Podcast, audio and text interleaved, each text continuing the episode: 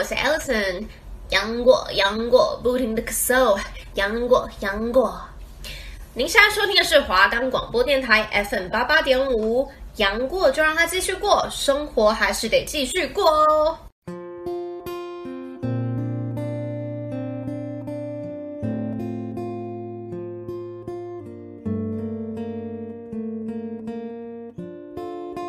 各位听众朋友们，大家晚安，我是主持人 Amber，我是主持人 Lucy。您现在收听的是一起谈心节目，会为大家介绍来自世界各地各种议题。我们会从介绍议题，跟听众们分享这次介绍的议题所带来的事件以及影响。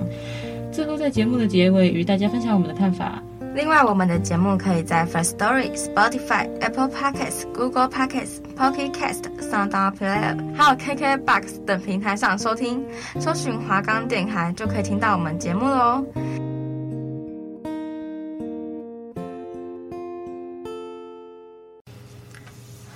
嗯，欢迎收听节目，一起谈心。我是主持人 Amber，我是主持人 Lucy。那我们今天要跟大家讲的议题，就是延续上礼拜我们所讲到的性别平等的议题。那现在对于性别平等，除了男女两性平等之外，更多有包含不同的性别、性取向、性别认同、性别气质以及 LGBT 权利，对于多元性别者的性别平等。那我们在这里跟大家讲一下什么是 LGBT 权利。好了，LGBT 这四个其实是。女同性恋者、男同性恋者、双性恋者与跨性别者的英文缩写。那 LGBT 权利的人权论是在一九九零年左右开始的，由国际 LGBTI 联合会、国际利己行动、国际特色组织以及人权观察等非政府组织提倡，并且逐渐在欧洲、加拿大、美国的司法体系。和联合国被吸纳跟运用，在二零一一年的时候，联合国通过首份承认 LGBT 权利的决议案，侵犯 LGBT 权利的报告，具体调查世界各国境内仇恨罪、同性性行为之刑事定罪及以及相关歧视的行为。截至二零二二年十二月，有三十四个国家承认同性婚姻，并且赋予 LGBT 公民上述列表大多数的权利。其中大多数的国家是在美洲和西欧，那有六十六个国家和三个地方政府或属地仍对同性性行为处于有处罚的法律。其中大部分国家是在亚洲和非洲。那立陶宛、俄罗斯、波兰、伊拉克呢？他们限制了 LGBT 权利表达的言论自由的法案。那 Lucy，跟大家介绍一下，就是有关于亚洲的部分，好不好？嗯，好。那我们现在来跟大家聊一下，就是关于亚洲的 LGBT 权益。就是呢，从亚洲的西部到东部呢，对于性少数者的态度，在地理上拥有一种从保守到开放的连续性。就是从西亚地区就是最为保守的，然后东亚地区就是比较开放。跟非洲比起来的话呢，亚洲的年轻世代或者是城市的居民对 LGBT 的权益看法就是普遍比较友善。就整体上来说，东亚、南亚还有东南亚的性少数者有比西亚和中亚的性少数者更多的权利。另外，与历史上欧洲破坏 LGBT 的记录相比较，亚洲除了西亚之外，这方面的记录其实并不多。中国和日本早期甚至还有所谓的南风文化。朝鲜半岛和越南也是少数至今从未立法将 LGBT 列为非法的国家及地区之二。亚洲的东亚、南亚和东南亚是直到伊斯兰和欧洲殖民者的文化或军事入侵，才开始陆续出现歧视 LGBT 的现象。目前同性性行为在至少十九个亚洲国家是违法的，主要集中在一些穆斯林国家。东亚是目前亚洲唯一境内所有国家和地区同性性行为都合法的区域。除了朝鲜以外，均拥有公开活动的维权组织。而朝鲜由于历史文化、社会原因，对性少数者的限制是东亚最多，没有任何有记录的维权组织发挥社会影响力。至少有九个亚洲国家或地区允许同性恋者服兵役，其中台湾、以色列和塞浦路斯为性少数者军人提供更广泛的权益，包括同性伴侣的认可等。其他国家和地区几乎没有对性少数者服役的权益保障，也没有对在工作和教育上对性少数者歧视，以及允许跨性别者身份性别合法转换的相关立法。台湾在二零一七年五月二十四日，台湾司法院大法官宣告，民法为保障同性婚姻的平等自由，已违反宪法，需在两年内完成保障同性婚姻的相关法律。至二零一九年五月十七日，台湾通过司法院释字第七四八号解释施行法后，经时任总统蔡英文公布于二零一九年五月二十四日生效，让台湾成为亚洲第一个同性婚姻合法的地区，也终结了亚洲没有同婚合法地区的记录。台湾的性平议题从校园走上街头，从教育内容到婚嫁法制议题，全面引发了社会上的不同团体和声音间的拉扯与论战。各方透过对社会大众的宣传动员，并企图从政治途径影响法治。有人在这个过程中失去了生命，有人从躲藏隐瞒的性少数身份中走到了镁光灯前。那我们接下来请 Amber 来帮我们介绍一下曾经发生过的彭婉如命案。OK，就是我们上一半有跟大家仔细的分享过彭婉如命案，然后它是在一九九六年末发生的。那彭婉如命案是。长期参与关关注女权运动的彭婉如，她在深夜独自在高雄搭计程车的时候，遭到奸杀后弃尸。这时候开开始就是使大家开始注意到台湾女性的危险处境。彭婉如案件也促使立法者在隔年订立了性侵害犯罪防治法，并明文要求各级学校必须要实施两性平等教育。而教育部也在隔年设立了两性平等教育委员会。而在社会上这段时间，根据 BBC 的整理，在一九九零年到一九九七年，同志相关主题的出版极为兴盛，包含了小说、报道文学、性别论述、传记、剧本、爱滋故事等等，开始大量的流传。像是知名的《鳄鱼手记》《荒人手记》和已故纪录片导演陈俊志拍摄的青少年的同志纪录片《美丽少年》，也陆续拿到大奖。性别书店晶晶书库女书店也开始在这个阶段成立。那同志广播节目呢，也是一九九零年代非常重要的媒介。在高峰时期的一九九六年，同时存在十个同志广播节目。无远弗届的电波传送打破了实体连接的限制，照顾了许多没有资源的同志。另外，网际网络开始在一九九零年代中期在台湾普及。当时主要的社群平台 BBS。的同志讨论会在两到三年内普及了各大学的 BBS 站，网络匿名的特性造就了同志虚拟社会快速成型。在两千年的时候，鉴于两性平等教育法源依据现还不够充足，两性平等教育委员会委请学者专家开始草拟两性平等教育法。在拟草案的期间呢，在屏东发生了叶永志的事件。叶永志呢，他是在屏东县高树乡高树村高树国中，当时是三年级。那因为他与众不同的性别气质，遭到部分同学的霸凌。他不敢在大家下课时间，就大家去厕所的时间去上厕所。在两千年四月二十日十一点四十二分的时候，叶永志在上课的时候提前离开教室去上厕所，后来被发现。重伤，躺在血泊之中，送医不治死亡。这个案件呢，就引发了台湾社会对于性别教育的讨论，使得原修订的两性平等教育法，在二零零四年修订为性别平等教育法。教育政策也从传统二元的两性教育延伸转化为更具普遍性的性别平等教育。那再根据叶永志母亲的描述，叶永志从小都女性化，而且很喜欢玩扮家家的游戏，玩煮菜的玩具。国中的时候，也因为他比较特别的性别气质而遭到同学欺负。像是在国一、国二的时候，就曾经被很多同学脱下裤子要验明正身。因为妈妈回忆说，叶永志就读国中后，曾经跟他说过，同学会在学校抓着他要脱掉裤子。尽管他向学校反映，但是情况仍未改善，以至于叶永志在下课的期间不敢上厕所。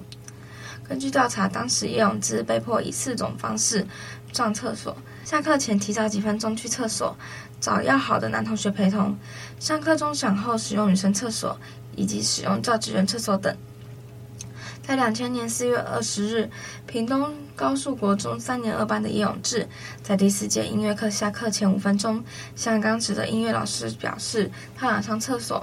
经过老师同意后，离开教室。但是他一直到下午都没有返回教室。不久之后，叶永志被其他学生发现了，他在离音乐教室数十公尺远的南侧被找到，头皮出血，外裤拉链没有拉上，倒在血泊中，只能发出微弱的气息声，并试图爬行。发现叶永志的学生立即向校方通知，并将他抬到保健室。那随后呢，就由当时的老师紧急送叶永志到当时的同庆医院，也就是现在大兴医院急救，但又因为情况未好转，转而送到了屏东基督教医院急救。然而，因为他的颅内受创严重，持续昏迷，于隔天的凌晨四点四十五宣告不治。在两千年六月十日的时候，法务部法医研究所验尸报告认定叶永志身上没有护身防御之擦伤。解剖的时候发现叶永志患有高度气管性肺炎，因此判定他是上厕所之后意识上缺乏反应能力，之后跌倒才会导致头颅骨折，并且认为是因为他本身的疾病而造成这个。事件在两千零一年的时候，台湾高等法院高雄分院以假设性的问题函询问台大医院高度气管性肺炎是否会引起患者昏倒，而该院则回函表示，一般而言，支气管性肺炎不应该会产生昏倒的现象，除非并发其他疾病，像是脑部或心脏。在二零零五年九月六号的时候，行政院卫生署医事审议委员会鉴定书认为，死者在尸体解剖时被发现有气管性肺炎以及心肌变因，因此死者可能会因为心性猝死造成暂时性意识丧失，所以他昏倒的时候，他头部发生撞击导致颅内出血。依据法院所提供的资料呢，这一点还是没有办法排除可能性，并且根据死者的弟弟供称，死者在家中晚上上厕所的时候有昏倒的情况。由于这个是有实例的，然后又有他弟弟的描述，所以在小便的时候引起的迷走神经性昏厥，与昏倒时造成的重度头部外伤进而死亡，没有办法排除他的可能性。叶永志的死因在各个证词以及未经证实的猜测下有非常多版本。部分人士认为这件事情的起因在于学校并没有重视他的性别特质，也没有教授多元性别有关的一些课程，因而引起性别平权教育人士、社会学家跟社会工作者的关注。那这件案子发生之后，有蛮多的，就是回响。那我们请 Lucy 来跟大家介绍一下吧。好的，就是在这件事件发生后不久，教育部由两性平等教育委员会委员组成的调查小组，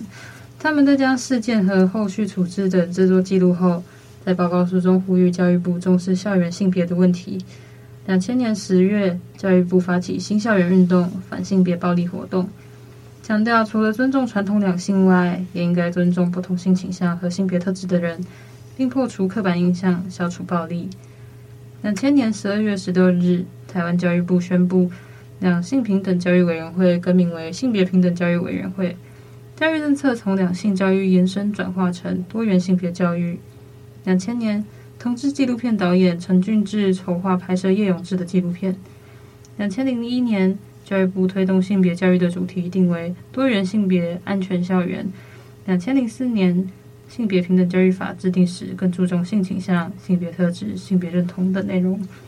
两千零六年，台湾性别平等教育协会出版《拥抱玫瑰少年》，以记录叶永志事件，并借此探讨其性别教育意涵。两千零七年，台湾教育部拍摄纪录片《与玫瑰少年》。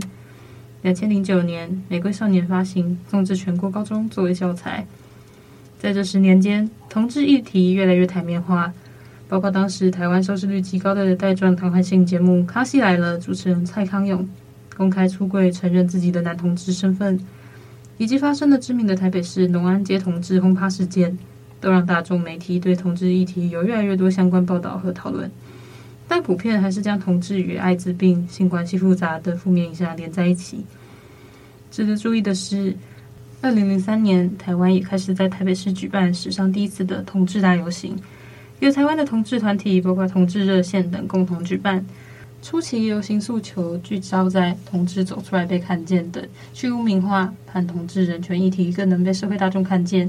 而非一直处于禁忌话题。两千零六年时，同志游行首次破万人参加，自然日本东京、韩国、香港与东南亚的国家等也都有举办同志大游行。不过，直到现在，每年十月的台湾同志大游行都依然是亚洲地区最多人参与的。二零一一年，包括真爱联盟等团体开始号召各年级的学童家长抵制包含性别光谱、多元性别内容的性平教育教材。家长担忧这些性教育的教材会颠覆过去男女的性别分界。混淆儿童的性别认同。二零一三年，以家长为主要组成，并强调孩童权益逐渐壮大的下一代幸福联盟，在凯道号召近三十万人公开反对多元性别教育，要求违反婚姻家庭定义和混淆男女性别意识的内容必须退出校园，同时也强力反对同性婚姻合法化。在校园中的性平教育到底要教什么的战场，在此阶段算是正式开打。与此同时，二零一二年，由于民间团体伴侣盟提出的多元成家草案送进立法院，二零一三年通过一读，并在二零一四年由郑丽君、游美女委员等立委协助提案后，首次在立法院的委员会内展开讨论。这也是台湾国会首次讨论相关法案，关乎性少数能否享有婚姻权。在这个时期和二零一三年正式被列入课纲总纲中的性平教育议题，形成双重的社会冲突战场。而台湾最早公开出柜的戚家威，在民间团体伴侣盟的协助下，再次提起大法官释宪案，盼透过法律途径诉求同婚合法。而同志法籍教师毕安生在二零一六年自杀身亡，再次引发社会各界对同性婚姻及性别平等的讨论与关注。倡议同婚的团体开始结盟合作，并以人物故事为诉求，多次做大型社会宣传动员，积极向大众沟通平等、人权等概念。二零一五年十一月七日，台湾歌手蔡依林在台北的演唱会中，在演唱歌曲《不一样又怎样》前，播放由导演侯继然执导访问叶永志妈妈的《玫瑰少年叶永志》纪录片，呼吁大众关注校园性别霸凌问题。二零一八年十二月二十六日，台湾歌手蔡依林第十四张录音专辑《Ugly Beauty》中的歌曲《玫瑰少年》，即是向叶永志致敬。该歌曲于历年获得第三十届金曲奖的年度歌曲奖。那我们现在已经接近节目的尾声了，就让我们来听蔡依林所演唱的这首《玫瑰少年》。《玫瑰少年》的歌词中以叶永志作为中心人物，用优美的歌词和旋律刻画性别平等的理念，为各种性向以及外貌的群体发声。那我们就一一起来听这一首《玫瑰少年》。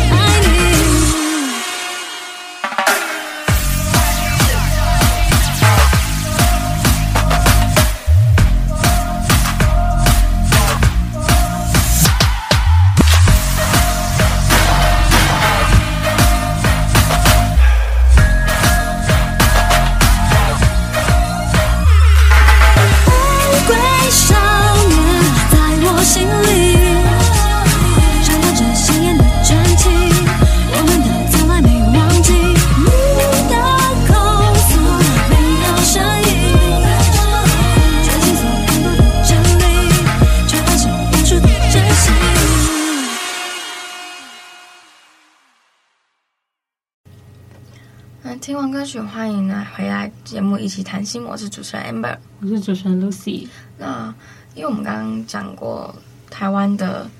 玫瑰少年嘛，那我们跟大家分享一下中国的玫瑰少年。那玫瑰少年的案子其实不止在台湾有发生过，在中国也有发生过类似的案子。像二十六岁的中国摄影师陆道森，他在二零二一年离世，那他的遗体是在浙江省东部被找到的。不过，中国警方并没有透露出他确切离世的原因，仅称排除他杀的可能。而他的童年跟叶永志有非常相似的境遇。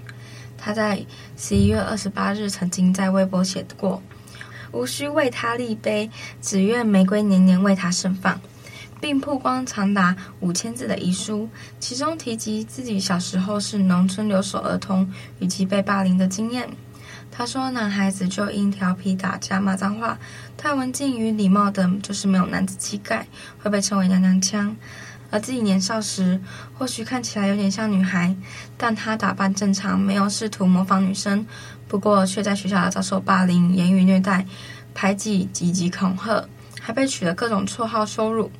陆道生离世的事件，仅在中国社群网站上引发了性别规范。”霸凌、心灵健康以及中国男性应该如何表现自己，这些议题呢，都非常的热烈被讨论。而与此相对应的是，中国官方公开支持二指娘炮，甚至积极鼓励这种论点。例如，中国教育部要求学各学校改革体育课制，帮助培养学生的阳刚之气，以回应一名政协委员关于防止男性青少年女性化的提案。中国国家广播电视总局九月也下发通知，要求杜绝娘炮等畸形审美，禁止女性化的男艺人上电视和串流平台。在中国。在山东艺术学院舞蹈学院，十九岁的男学生高燕，他在二零二二九月十日选择结束了自己的生命，让外界相当震撼。根据了解，高燕在校成绩非常的优异，曾经多次获得了省市级的殊荣，还曾经代表学校参加过央视的春晚，还和许多明星合照，前途可以说是一片光明。但是万万没想到，他却选在了中秋节在家吞药自杀。许多网友就将矛头指向了高燕的导师张大鲁以及副院长李李军。根据学生的爆料，张大鲁是二零二零级舞蹈表演专业的导师，脾气不好，而且喜欢说脏话，曾经多次取笑高燕的性取向，说她不是科班出身，底子差，没有天赋，甚至当众讥讽：“我在泰国那边有熟人，你要过去的话，我可以帮你，你可以在那边免费读书。”让高燕受不了，才会导致她轻生。而高燕的父母曾经想去学校知道真相，要求见这位导师，但被拒绝了，还被威胁跟恐吓。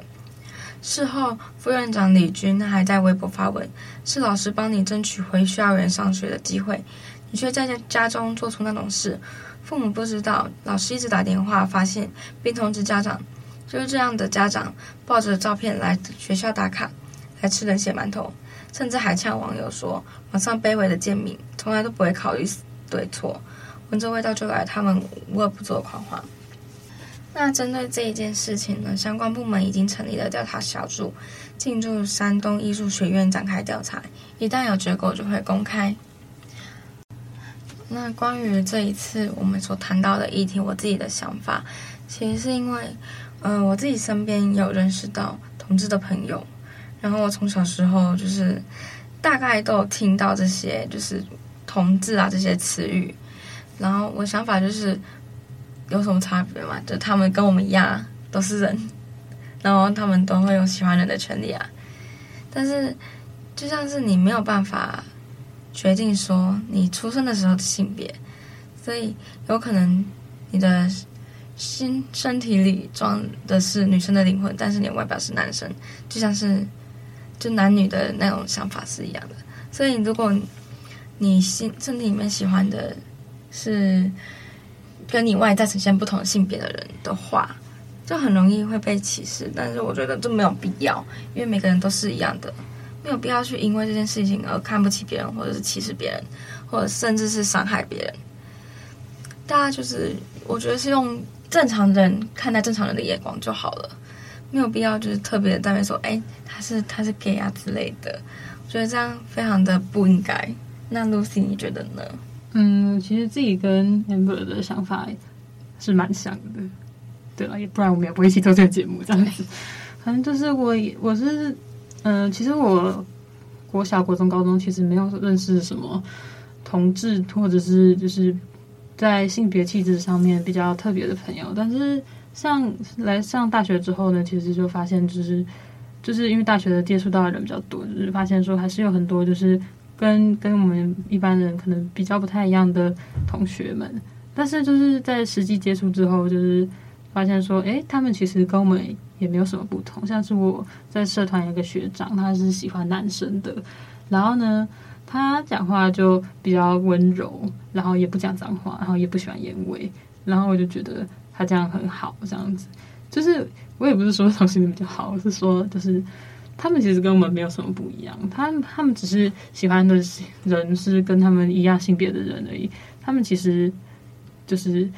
其他地方是跟我们是一样的，所以说我们也不需要为了他们他们喜欢什么，然后去对他们有一些什么负面的想法或什么的。因为讲真的，人家要喜欢也不是喜欢你，所以说关你什么事啊？这样子，这礼拜的节目就到这里喽。感谢大家收听，这里是节目一起谈心，我是主持人 Amber，我是主持人 Lucy，大家下礼拜见，拜拜，拜拜。